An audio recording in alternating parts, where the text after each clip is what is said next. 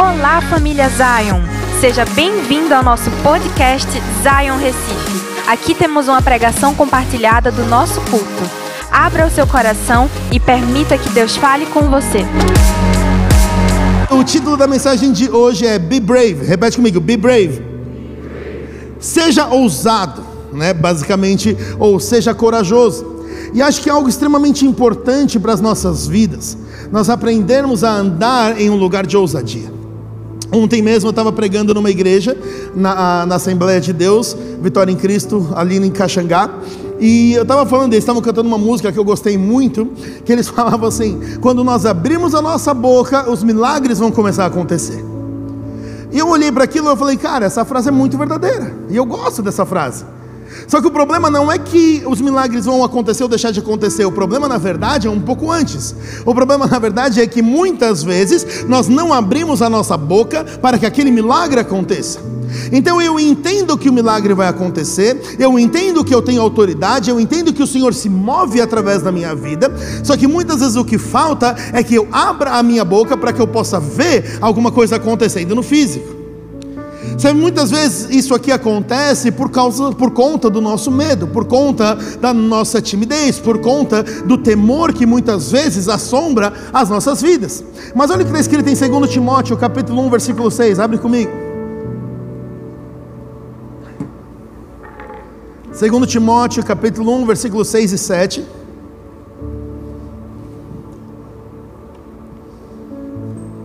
Fala o seguinte: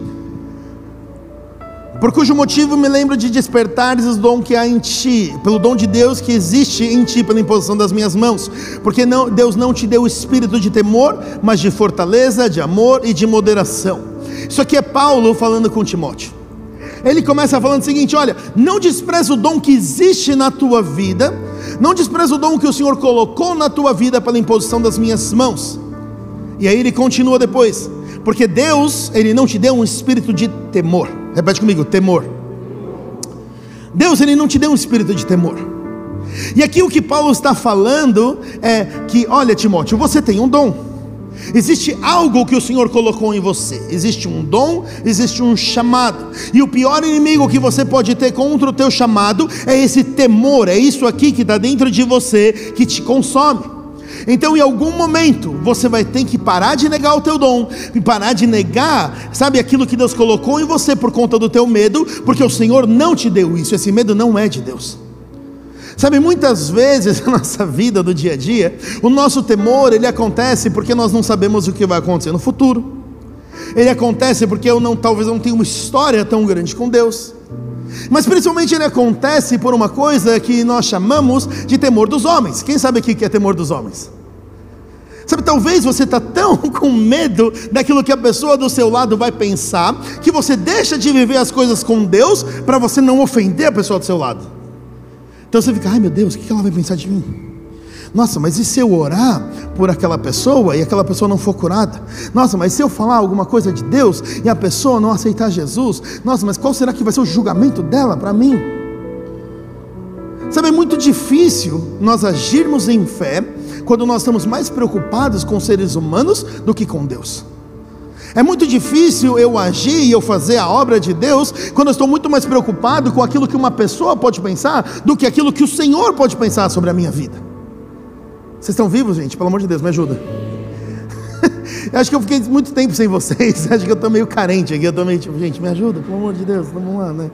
Sabe, eu, eu, enquanto eu estava escrevendo essa palavra, eu senti muito uma frase e eu falei, cara, isso aqui é verdade. Que fala o seguinte: eu não vivo pelo, se eu não vivo pelo louvor, do, se eu não vivo pelo louvor dos homens, também não morrerei pelas suas críticas. Sabe, se você não tem a preocupação de viver para agradar pessoas, as críticas dela também não vão te afetar tanto. Sabe, no final das contas, a realidade é que eu tenho medo do que elas vão falar de mim, porque a realidade é que eu quero que elas falem bem de mim. Eu ligo demais para o louvor dos homens, eu ligo demais pela aprovação dessas pessoas, e porque eu vivo demais por essas aprovações, eu tenho medo de que elas me critiquem. E muitas vezes esse temor de homens ele vem disfarçar, quero me arriscar. Ou eu já vi pessoas falando assim: não, por que você não orou por aquela pessoa? Não, porque eu não quero sujar o nome de Deus. Eu falei, mas você vai sujar o nome de Deus por quê? Ah, porque vai que eu oro e não acontece. Eu falo assim, e vai que você ora e acontece. Já parou para imaginar o que aconteceria com todas aquelas pessoas ao seu redor se você pegasse aquele morto, ressuscitasse aquele morto? Eu lembro que eu, eu faço essa brincadeira sempre, mas o pior é que é verdade. Todo velório que eu vou, não tem aquele momento da despedida do, do, do, da pessoa que morreu? Que, não sei, às vezes você coloca uma florzinha, às vezes você só vai lá e dá uma encostadinha assim. Eu, eu tomei uma decisão na minha vida que eu falei: já que eu tenho que encostar na pessoa que morreu, eu já vou dar uma oradinha rápida. Então, na hora que eu vou, eu já coloco a mão assim: Deus ressuscita em nome de Jesus. Nunca aconteceu ainda.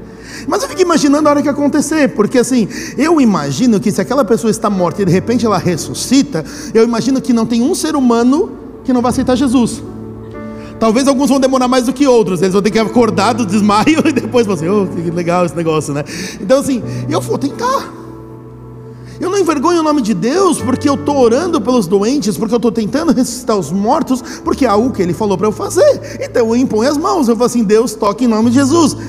Droga, não deu certo. E eu sigo o jogo. Sabe, é uma coisa que eu preciso começar a vencer esse temor. Faz sentido o que eu estou falando?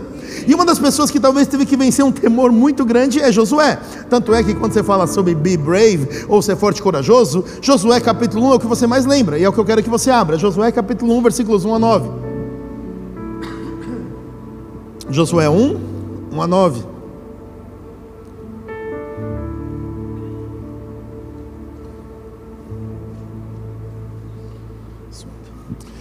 E, sucedeu que depois da morte de Moisés, servo de Deus, o Senhor falou a Josué, filho de Num, servo de Moisés, dizendo: Moisés, meu servo, é morto. Levanta-te, pois agora, passa do Jordão, tu e este povo, a terra que eu dou aos filhos de Israel.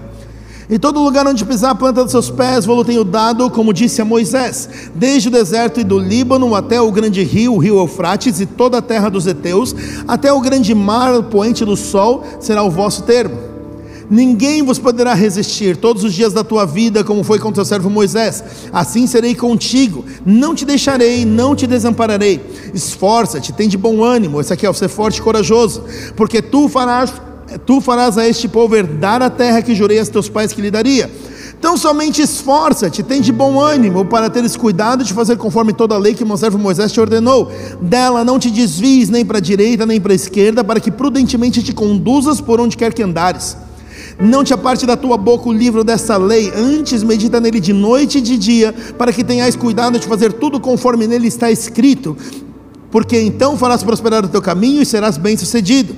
Não te falei eu, esforça-te, tem de bom ânimo. Não temas, não te espantes, porque o Senhor Deus é contigo por onde quer que andares. Vamos entender aqui. Primeiro, acho que tem um recado muito claro do Senhor nesses nove versículos, que é esforça-te, tende bom ânimo. Eu acho que está bem claro para Josué. E eu acredito que se Deus deixou tão claro para Josué, é porque tudo que Josué não tinha nesse momento era vontade de conseguir de fazer aquilo que Deus estava mandando. Ele tinha que ser avisado por Deus: esforça-te, tem de bom ânimo. E o que eu amo aqui é que assim, muitas vezes nós pensamos que a falta de coragem, ou às vezes esse medo que nós temos, ele é um pecado. Então, muitas vezes na igreja, o medo é tido como pecado, porque a palavra fala que o verdadeiro amor lança fora todo medo. Então, automaticamente eu penso que o medo é um pecado, porque, meu, se eu tenho medo, isso quer dizer que eu não conheço amor. Se eu não conheço amor, eu estou pecando. Só que eu quero lembrar você que no Velho Testamento, quando existia um pecado no meio do povo, Deus ele não era tão tranquilo para só falar esforça-te, tem de bom ânimo. Tinham pecados nesse mesmo povo que a terra abriu, a pessoa caiu, a terra fechou. Sabe, Deus era bem veemente contra o pecado. Ele sempre foi, mas nessa época ele era bem literal contra o pecado. Sabe, então o que Deus está falando aqui é, na verdade, o medo ele não é um pecado, mas é algo que nós naturalmente temos que aprender a combater. Então, se você está com medo, Josué, deixa eu falar uma coisa para você: esforça-te, se levanta, tem de bom ânimo, tenha coragem de fazer. E por que que Josué tinha medo? Porque ele estava diante de uma baita de uma missão. Eu sempre brinco que provavelmente na Bíblia Moisés, ele possivelmente foi um dos maiores líderes que você viu na Bíblia, foi Moisés. Né, eu vi um cara falando isso, eu repito desde então, que se você quer entender um pouquinho de quão líder Moisés era, é só você pensar numa coisa. Quem aqui já tentou fazer um jantar em casa para, sei lá, umas quatro, cinco casais? Levanta a mão. Quantos desses, quantos de vocês tiveram uma experiência que algum desses casais faltou no seu jantar? Levanta sua mão. Exatamente. A gente não consegue chamar cinco casais para fazer um jantar em casa.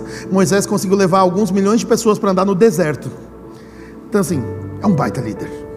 Ele chegou para o povo e falou assim: gente, vamos para uma terra prometida. E no meio do caminho só tem um deserto. É tranquilo, a gente vai passar por aqui. Vocês conseguem me seguir. E eles conseguiram seguir Moisés por 40 anos.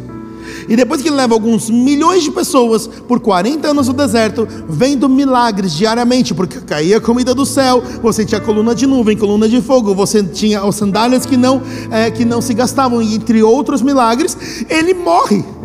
Imagina esse cara morrendo, você está com a esperança nele, você sendo o discípulo próximo que é Josué, ele está olhando e fala: Cara, Moisés é incrível, Moisés é incrível, Moisés vai levar tipo a terra prometida, glória a Deus, ele tem a promessa, e de repente Moisés morre e você é o discípulo dele. Eu fico imaginando Josué pensando, assim, cara, eu não acredito, ele morreu. Porque depois ele sabia que, como discípulo, ia cair sobre ele. E eu fico imaginando Josué pensando: Deus, não sou eu, não sou eu, não sou eu. Aí o Senhor começa, Josué capítulo 1. Eu escolhi você. Eu falo assim: Não, Senhor, não, Senhor, não, Senhor. E aí Deus começa a falar: Tem de bom ânimo, esforça-te. Sabe, eu estou contando tudo isso para que você entenda que muitas vezes o teu medo, ele é decorrente de uma grande missão que você tem pela sua frente. Aquele nervosismo, ele acontece porque você compreende a missão que você tem na frente. E não tem problema você sentir isso, você é um ser humano. O problema é que você conviva ou que você tome suas decisões desse lugar de medo. Esse é o problema. Você sentir medo é natural. Só que quando você sentir esse medo, você precisa lutar contra esse medo. Você precisa receber o amor de Deus para que a sua decisão não seja pautada no seu medo. Ele vem, mas ele vai embora. Ele pode te atingir, mas você pode mandar ele embora. Ele pode vir sobre você, mas você pode expulsar o seu medo recebendo o amor de Deus. Essa tem que ser a nossa reação. E não conviver com medo. Eu assim, Deus, toda a minha decisão é lugar de medo. É só você olhar a maneira como nós tomamos decisões em vários aconselhamentos que as pessoas vêm falar comigo, falam assim, pastor, eu devo fazer isso ou aquilo, e a minha pergunta vai ser sempre a mesma: o que, que você acha, o que, que o Senhor fala que você precisa fazer? E automaticamente a pessoa fala assim: ah, porque às vezes eu tenho medo de dar errado, ah, porque e se não acontecer isso, ah, se não for da maneira como eu penso, e a minha resposta é sempre a mesma: eu falo assim, se você não tivesse medo de dar errado, qual seria a sua decisão? Ah, eu tomaria outra decisão. Eu falo assim: então, esse é o problema. Você é pautado pelo teu medo, não pela voz do Senhor. Você é pautado por aquilo que o seu pessimismo fala e não por aquilo que o Senhor está falando. Você permite que o seu medo interior ele seja mais forte do que a voz que vem do Senhor sobre a sua vida. E o problema está aqui. Então não permita que você seja levado pelo teu medo, mas seja corajoso, tenha coragem de fazer aquilo. E com o passar dos anos, eu comecei a perceber que a melhor forma, ou uma das melhores formas de você ter coragem, de você ter ousadia, é você não ser uma pessoa egocêntrica.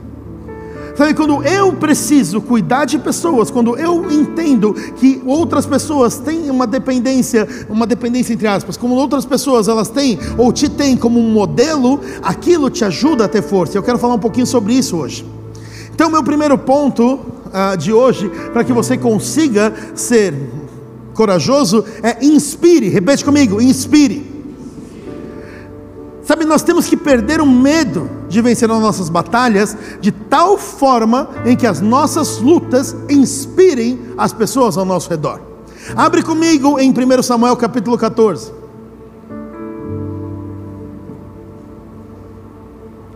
E esse versículo eu vou pedir que você mantenha aberto, que a gente vai ler alguns versículos aqui.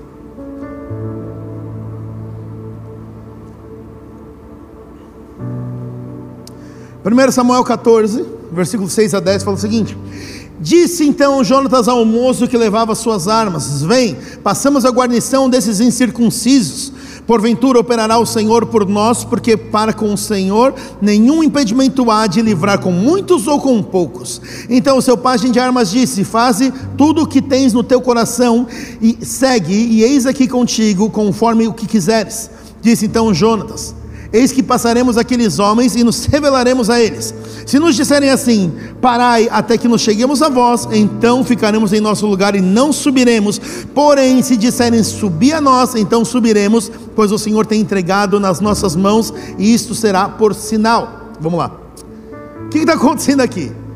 Para variar, você tem uma guerra entre os filisteus e o povo de Israel, e nessa guerra especificamente os filisteus estão levando a melhor, eles estão vencendo a guerra. Então Jonatas, ele recebe uma direção do Senhor de se levantar e ir contra o povo filisteu.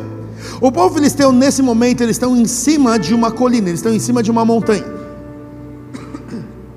Então o que ele faz? Jonatas ele olha para o moço, para o pajem, para o ajudante escudeiro dele, fala o seguinte: Deus me deu uma direção, nós vamos subir contra os filisteus. E eu fico imaginando o moço falou assim: Bom, não tem muita opção, né? Se você vai, eu vou junto, então vamos lá. Ele falou assim: Mas se o Senhor está te falando, eu acredito. E, e, assim, a estratégia de guerra de Jonatas ela é terrível. Ele simplesmente fala assim: Essa aqui vai ser o nosso sinal. A gente vai chegar, eu e você, contra o exército filisteu que está em cima de uma colina. Lembrando que quem, tem, é, quem está no alto sempre tem a vantagem, né? E ele está ali parado, ele fala assim: Nós nos revelaremos. Então, assim, não vai ficar de surpresa. Você perde o elemento de surpresa, que é uma grande estratégia de guerra. Então, assim: Pessoal, a gente está aqui. Se eles falarem, espera que nós vamos descer, nós vamos ficar parados. Mas se eles falarem assim, vocês subam aqui, nós vamos subir porque o Senhor nos entregou eles nas nossas mãos. Eu fico pensando, cara, estratégia de guerra terrível. E o que acontece é que ele fala que estava ali, e os filisteus chamam eles para subir. Jonas olha para o moço e fala assim: ganhamos. E ele sobe. E ele vai subindo. E é engraçado porque assim, essa batalha ela é muito interessante, porque eles estão escalando. Então imagina você guerreando uma guerra onde as pessoas elas estão aqui só fazendo assim em você, ou sei lá, jogando uma flecha em você, e você está escalando. É como eu falei, é a pior estratégia de guerra possível. A não ser que você tenha Deus. Então o que acontece é que um, se não me engano, Jonas ele puxa a pessoa de cima e o, e o escudeiro coloca a espada e a pessoa cai. E assim ele vai vencendo e ele vence 20 filisteus nessa maravilhosa estratégia de guerra. Sabe o que eu quero falar para você? É que no final das contas, tudo que Jonatas precisava era de uma palavra de Deus. Ele não precisa das coisas a favor, ele não precisa da melhor estratégia de guerra, ele não precisa que tudo vá a favor, o que ele precisa é de uma palavra do Senhor.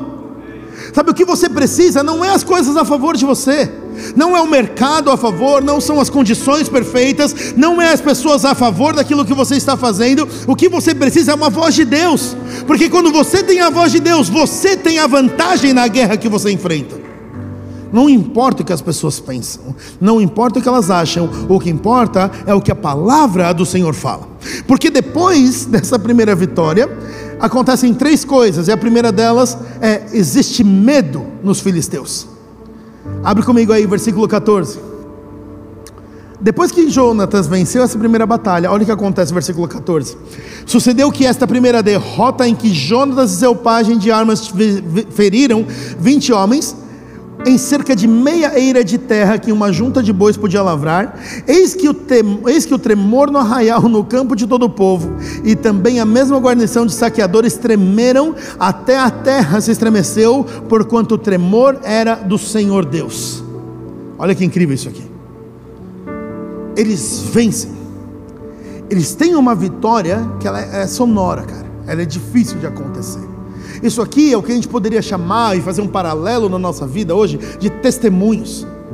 Sabe, muitas vezes, quando nós temos uma vitória, nós precisamos entender o mundo espiritual. Quando nós temos uma vitória no âmbito espiritual, quando nós temos um romper, aquilo chama-se conquista de território. E quando você conquista um território, você precisa começar a compreender que em relação aos teus inimigos, em relação àquilo que o mundo faz, em relação àquilo que o diabo faz contra nós, quando nós conquistamos um território, existe medo no lugar. Não nosso mais, dos nossos inimigos. E assim como os filisteus, eles tremeram por conta daquilo que o Senhor estava fazendo, que o mundo espiritual ele trema por aquilo que o Senhor está fazendo na sua vida. Sabe que o testemunho da sua vida possa causar tremor nos teus inimigos para que eles compreendam. Sabe, uma vez eu estava falando com uma pessoa e ele falou uma coisa muito boa para mim. Ele falou assim, cara, uma coisa que eu sempre penso é o seguinte: quanto que meu nome é conhecido no inferno? E eu fiquei olhando para ele e eu falei assim: não sei se eu quero que meu nome seja muito conhecido no inferno. E ele falou assim: é bom que o inferno conheça teu nome, é bom que ele tema, é bom que ele saiba que quando ele vai mexer com a tua casa, o Senhor está com você. Sabe, muitas vezes nós precisamos ter um pouco mais de testemunhos, começar a conquistar vitórias difíceis, começar a olhar para coisas improváveis e começar a conquistar aquela vitória, porque o testemunho da tua vida muitas vezes pode ser aquilo que vai começar a trazer a vitória na vida do teu irmão. Sabe, muitas vezes os romperes acontecem em termos gerais de igreja, porque muitas vezes o testemunho de uma pessoa, ele causa na pessoa do lado coragem para aquela luta que ela estava com medo de enfrentar. Então isso aqui é inspiração. As nossas vitórias causam inspiração nas pessoas. Vocês estão comigo aqui, gente? Segunda coisa que acontece quando ele foi para a guerra. O povo de Deus disperso, ele começa a se reunir novamente. Versículos 18, 16. Abre 16. Olharam, pois, as sentinelas de Saul em Gibeá e Benjamim, e eis que uma multidão se dissolvia e fugia para lá e para cá. Então disse Saul ao povo que estava com ele: Ora, contai e vede quem saiu dentre nós. Então contaram, e eis que nem Jonatas nem seu pajem de armas estavam ali. Pula para o 20.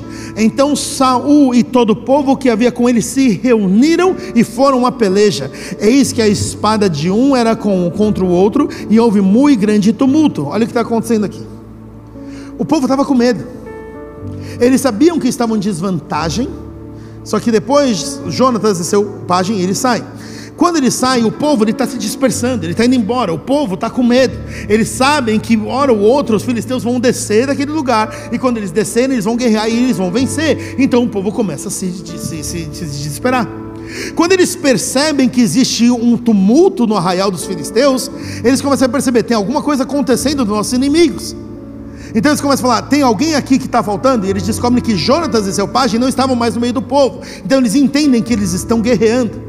E se existe medo naquele povo, quer dizer que esses dois não só estão guerreando, como vencendo. Quando isso começa a acontecer, existe um alvoroço no meio do povo, de forma que o povo ele começa a se juntar novamente. Sabe, muitas vezes o que nós precisamos é juntar o povo em meio a uma vitória é juntar o povo em meio a um objetivo. Sabe o que acontece muitas vezes? É que as pessoas estão esfriando a sua fé, as pessoas começam a se desviar, e muitas vezes, quando eu vejo que uma pessoa está se desviando, a primeira coisa que eu faço é: ei, vem cá, anda comigo. Vem cá, anda comigo, deixa eu te mostrar o que eu estou fazendo. Deixa eu te mostrar o que o Senhor está fazendo, não só na Zion Church, mas em outras igrejas. Vem cá, deixa eu te mostrar esse testemunho. Muitas vezes eu chamo pessoas que eu sei que estão começando a se esfriar para orar por um doente. Eu falo assim, cara, deixa eu orar, você impõe as mãos também. Porque que eu estou fazendo? Eu estou conquistando uma vitória para que aquela pessoa ela veja e fale assim: eu não vou me apartar desse arraial. Eu não posso me apartar desse lugar. Eu preciso chegar perto. Eu preciso ver o que está acontecendo. Eu não conseguia ver uma vitória, mas agora eu vejo uma vitória. Agora eu vejo um Deus que é verdadeiro.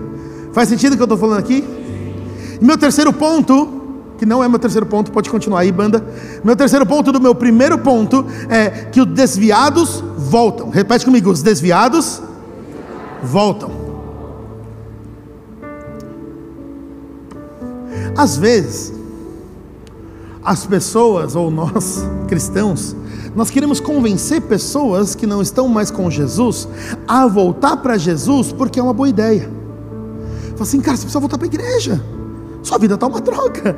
Olha só, desde que você saiu, está tudo dando errado. Olha, você precisa voltar porque o Senhor quer que você volte. Cara, melhor do que você tentar convencer aquela pessoa é você mostrar e demonstrar aquilo que o Senhor está fazendo. A pessoa pode acreditar ou não acreditar nas suas argumentações, mas uma vez que ele vê um milagre acontecendo, uma vez que ele vê o Senhor operando, em fatos não tem argumentos. Como eu falei, é a historinha do velório. Se uma pessoa vê um morto ressuscitando, ele vai olhar e vai falar assim: É, Deus não existe. Mas foi uma baita coincidência que esse cara ressuscitou bem agora comigo aqui. Você acha que alguém vai pensar isso? Sabe, o problema muitas vezes é que nós queremos convencer pessoas a conhecer o Senhor com a nossa cabeça, com a nossa argumentação. Mas você tem que se lembrar que as coisas espirituais, elas não são compreendidas naturalmente. As coisas espirituais precisam ser compreendidas de forma espiritual. E é isso aqui que tem que acontecer. Versículos 21 e 22.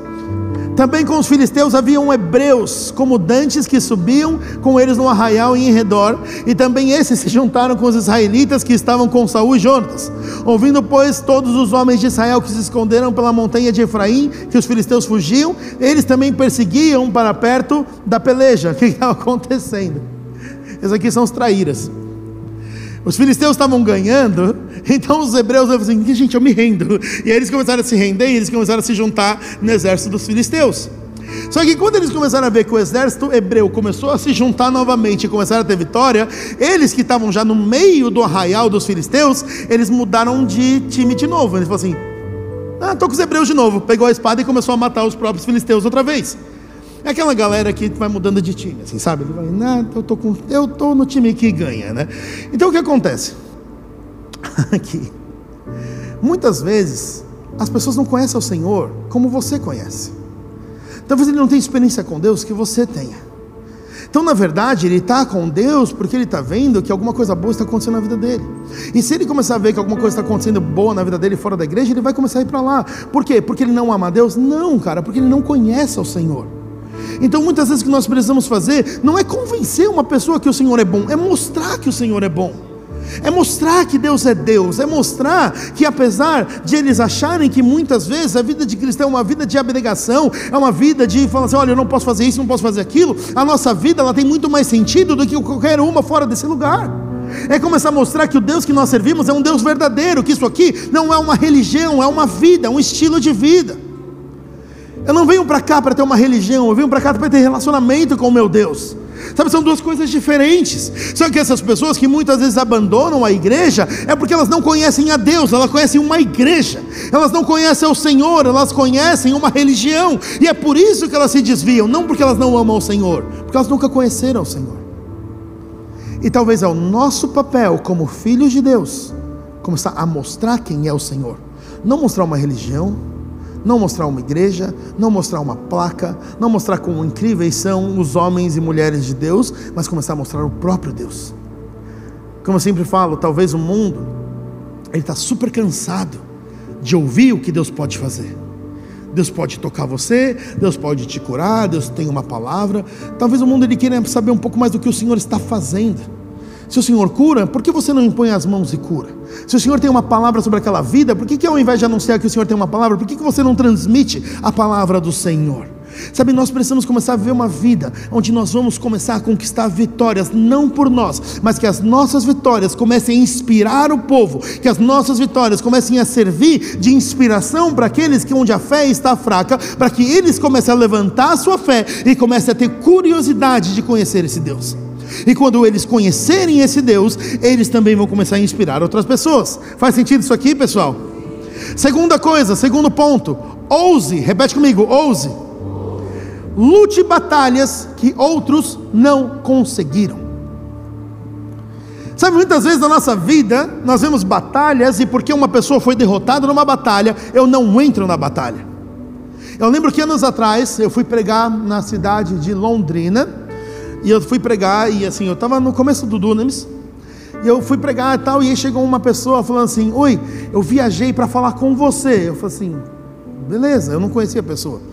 Eu falei assim: O que você quer falar comigo? Ele falou assim: Fiquei sabendo daquilo que vocês estão fazendo do Dunamis. Eu falei: Sim, eu vim te alertar uma coisa. Eu falei assim: Pois não, era uma pessoa mais velha, e só por ele ser mais velha eu já ouvi a pessoa só por conta disso.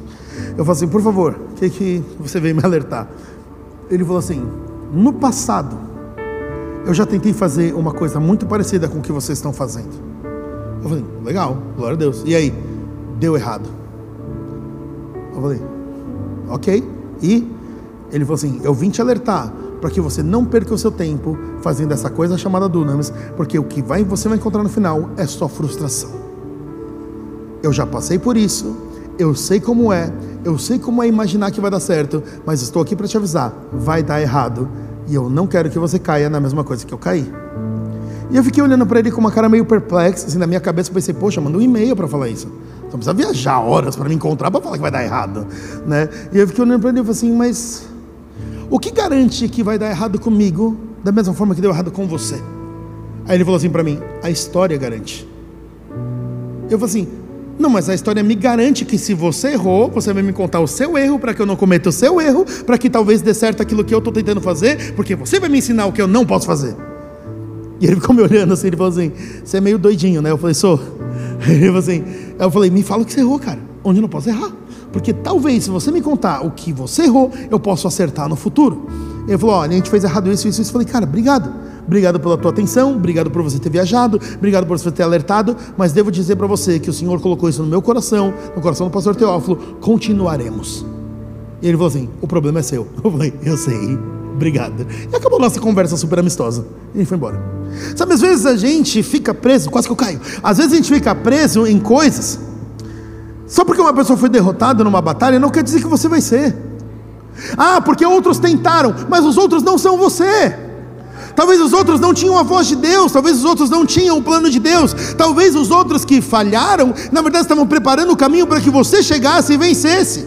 E talvez a sua derrota não é uma derrota, é uma preparação de caminho para que outro venha e assuma de onde você chegou. Sabe que muitas vezes o nosso olhar como humanos, nós somos muito limitados a, esse quadradinho aqui. Só que a gente tem que começar a entender o plano de Deus. Não é porque alguém foi derrotado em uma situação que você também vai ser derrotado. Abre comigo em 2 Reis, capítulo 9. Eu já contei essa história uma vez. E eu sei que para alguns, o Velho Testamento em geral, para alguns, é meio gráfico. Esse versículo é extremamente gráfico. E você vai entender por quê. Enfim, só dizendo. É só para ir ganhando tempo enquanto vocês estão abrindo a Bíblia, gente. Se vocês abrirem rápido, eu paro de falar besteira mais rápido também. Segundo Reis 9, capítulo 30, versículo 31 a 37. E entrando Jeú pelas portas, disse ela: Teve paz, uh, teve paz Zinri, que matou ao seu senhor? Levantou-se ele o rosto pela janela e disse: Quem é contigo? Quem? E disse: Dois ou três eunucos olharam para ele. Então disse ele: Lançai-a abaixo. E lançaram-na abaixo, e foram salpicados o seu sangue a parede e os cavalos, e Jeú a atropelou. É, essa aqui é Jezabel, tá, gente? Só se vocês querem saber. É, então entrando ele, e havendo comido e bebido, disse: Olhai por aquela maldita, e a sepultai-a, porque é filha de rei. Então foram a sepultar, porém não acharam ela, senão somente a caveira e os pés e as palmas de suas mãos. Então voltaram e lhe fizeram saber. Então ele disse: Esta é a palavra do Senhor, a qual falou pelo ministério de Elias, o tibizita, o, servo, seu servo, dizendo: No pedaço do campo de Jezreel, os cães a comerão a carne de Jezabel, e o cadáver de Jezabel será como esterco para o campo, na herdade de Jezreel, e de modo que não possa dizer: Esta é Jezabel. É, Bom, vamos lá. O que está acontecendo aqui? Jezabel. Todo mundo já ouviu falar de Jezabel, certo? Talvez você não tenha ouvido falar da história de Jezabel na Bíblia, mas todo mundo fala, ah, o espírito de Jezabel na igreja. Todo mundo já ouviu uma coisa assim. Parece que é um tipo um fantasma mal assombrado que assombra igrejas, tá?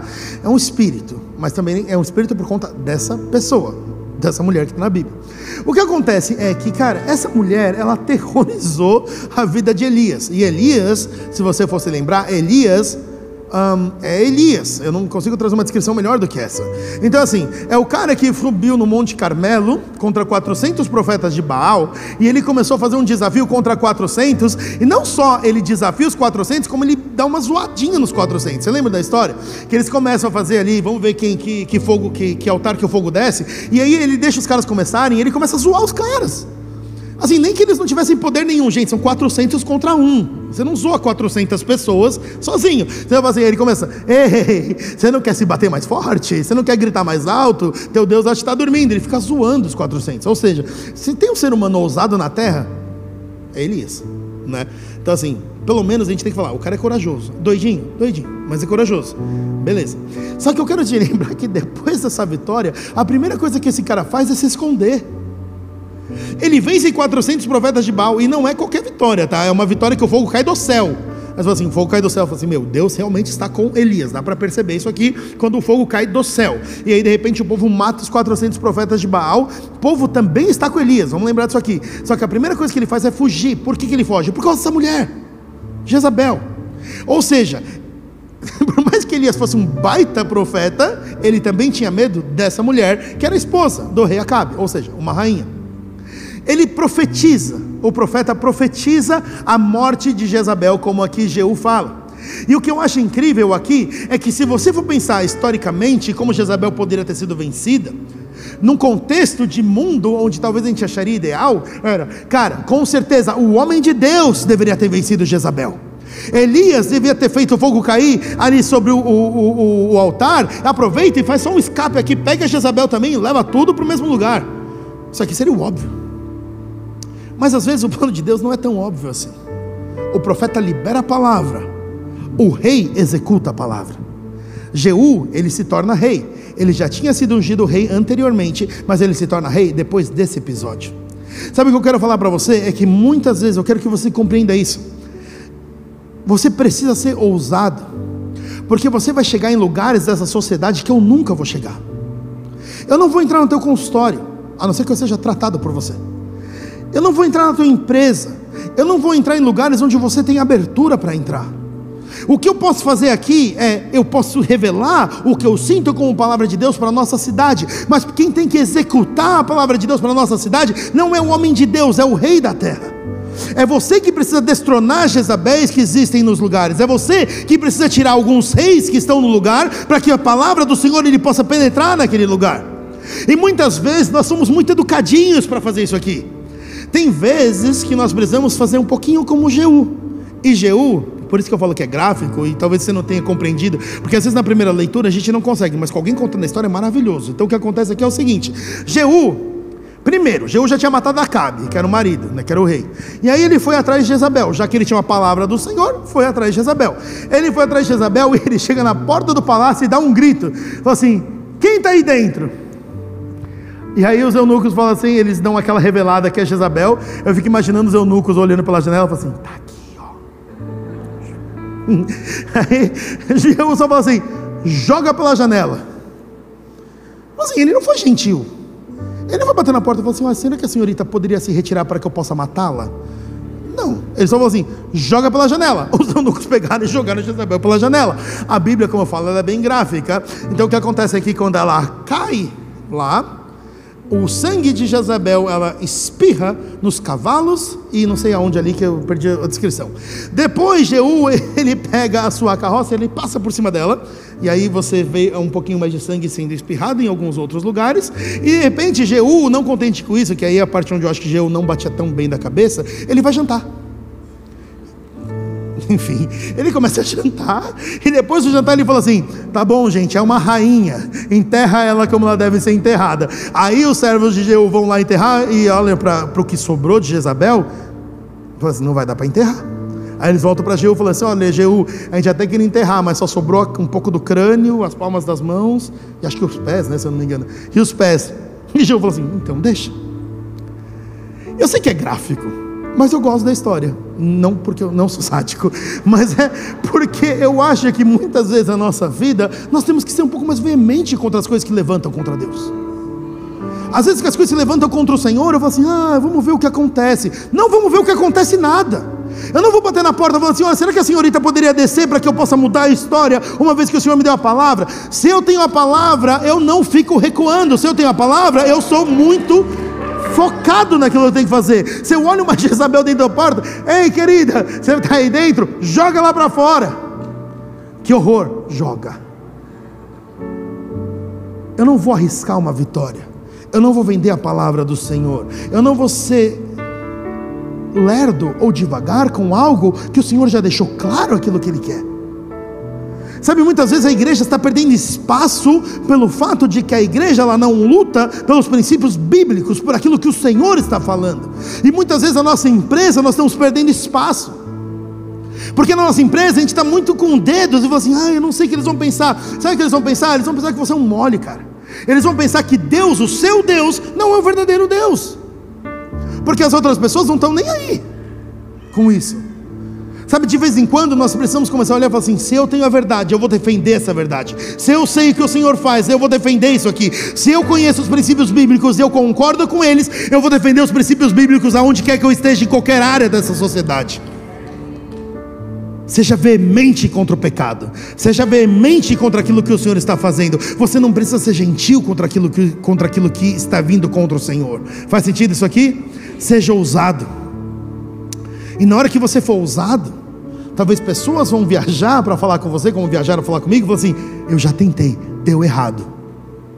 Talvez o lugar deles é falar assim, cara, talvez você foi Elias. Talvez a palavra de Deus estivesse com você. Talvez você teve as suas vitórias no lugar onde você foi chamado. Mas talvez em algum momento a sua vitória ficou para trás porque você começou a ficar com medo do seu próximo desafio. Mas eu vou pegar a palavra de Deus que eu tenho, eu vou continuar trazendo a palavra de Deus que eu tenho, mesmo que você não tenha tido coragem, mesmo que você não pôde ter enfrentado Jezabel, eu vou enfrentar Jezabel, porque eu tenho a palavra do Senhor. Eu vou continuar, mesmo que você tenha tido medo. Tenha ousadia. E deixa eu falar uma coisa para você, gente, por favor. Quebra uma mística na tua cabeça. Que parece que eu, porque eu sou pastor de uma igreja, eu sou mais espiritual do que você. Que eu, como pastor de uma igreja, eu posso alcançar coisas espirituais que você não pode. Eu quero lembrar você que Elias é o profeta de Deus na época, Jeú não era. Ele era simplesmente o rei.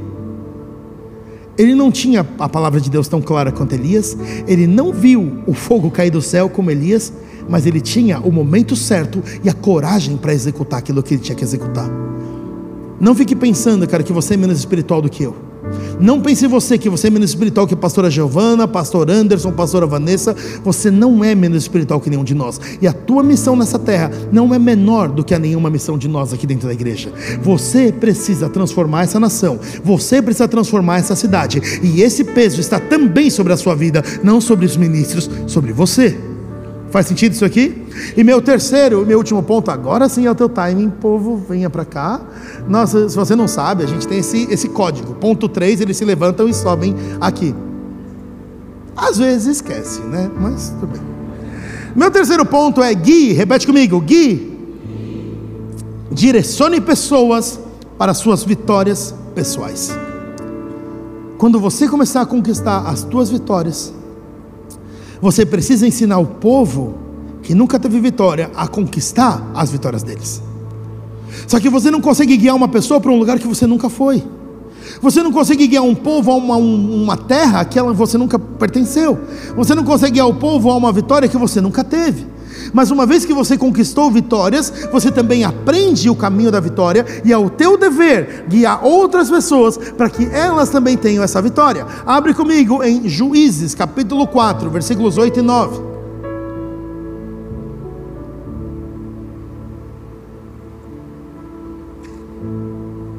Juízes 4, 8 e 9 fala o seguinte: Então lhe disse Baraque: Se tu fores comigo, irei, porém se não fores comigo, não irei. Então disse ela: Certamente irei contigo, porém não será a tua honra da jornada que empreenderes, pois a pois a mão de uma mulher o Senhor venderá a Cícera. E Débora se levantou e partiu com Baraque para Quedes.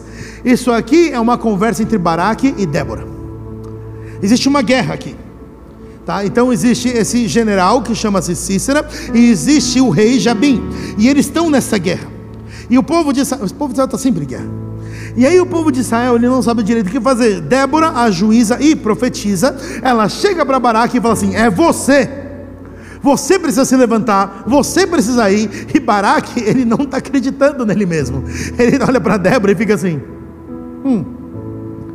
Talvez a mesma reação que muitos de nós já tivemos. Sabe aquele momento que você fica feliz pra caramba que eu vou receber uma palavra profética, mas depois de cinco segundos você fala assim: ai, essa palavra é meio difícil de acontecer. Eu vou ter que mudar muita coisa na minha vida. E agora? Medo, temor. Acontece. E que Baraque faz? Ele olha para Débora e fala assim: Se você for comigo, eu vou. E Débora olha para Baraque assim: Tá bom, eu vou com você, mas a vitória não vai ser sua. Porque você abriu mão da vitória, mas eu vou com você. A vitória vai ser de outra pessoa, mas você vai presenciar a vitória. Sabe, muitas vezes, aqui nessa imagem, Muitas vezes nós somos Baraque. O Senhor tem um chamado para nós. O Senhor tem alguma coisa para as nossas vidas. Mas o nosso temor não nos permite correr, para aquilo que o Senhor tem. O nosso medo, ou a nossa falta de capacidade, ou a falta de confiança naquilo que o Senhor tem para as nossas vidas, nos faz olhar para nós mesmos e falar assim: eu não consigo. É um desafio muito grande. Quem sou eu para vencer um general? Quem sou eu para vencer um rei? Eu sou uma pessoa, sou simplesmente um capitão. Eu sou uma pessoa do exército. Mas talvez você seja uma pessoa do exército com a palavra de Deus. Isso aqui já muda tudo na tua vida. Só que talvez hoje você seja como Baraque. Eu quero convidar você amanhã a ser como Débora. A olhar para alguns baraques que estão ao seu redor e falar assim: Ei, vai, é você mas eu tenho medo. Vai é você, mas eu tenho medo. Você vai comigo, eu vou com você, mas você vai, porque eu vou com você até você conquistar a sua vitória. Eu vou com você até você começar a perceber que você carrega algo de Deus, para que um dia você se torne Débora ao invés de ser Baraque. Sabe, você já ouviu isso aqui várias vezes, principalmente do pastor Anderson, que fica me entregando aqui nas palavras. Ele fala assim: é, porque é quase uma reclamação. Eu tomo como elogio por enquanto, mas ele fala assim: se você já andou com o pastor André, você vai perceber que ele fica te empurrando para as coisas, né? Você fica falando essas coisas. Então, assim, porque ele fica te empurrando, ele não te deixa quieto. E eu não deixo quieto. Sabe por que eu não deixo quieto? Porque de certa forma eu entendo que tem pessoas, e não é o seu caso, só para te livrar dessa, tem pessoas que eles são como Baraque. Eles têm um enorme chamado pela frente, mas o temor daquilo que vai acontecer não deixa eles se moverem. Então eu tenho que agir como Débora às vezes e falar assim: você vai, eu não vou, vai sim, mas eu tenho medo, vai com medo mesmo. Ah, mas eu não consigo, eu vou com você, eu vou com você até você conseguir a tua vitória. Eu guio você até a sua vitória. Se você não sabe, eu vou com você até você ter a primeira vitória. Mas entenda algo: eu não vou com você em todas as batalhas. Eu vou com você em uma batalha, duas batalhas e você aprenda a vencer, para que no próximo momento você não seja mais Baraque, você seja Débora. E o que aconteceu é que no versículo 14, quando eles vão para essa guerra, de fato eles têm a vitória. Sabe, muitas vezes nós precisamos começar a entender algo aqui. Dentro da igreja, e eu, eu entendo isso, eu quero que você entenda meu coração aqui.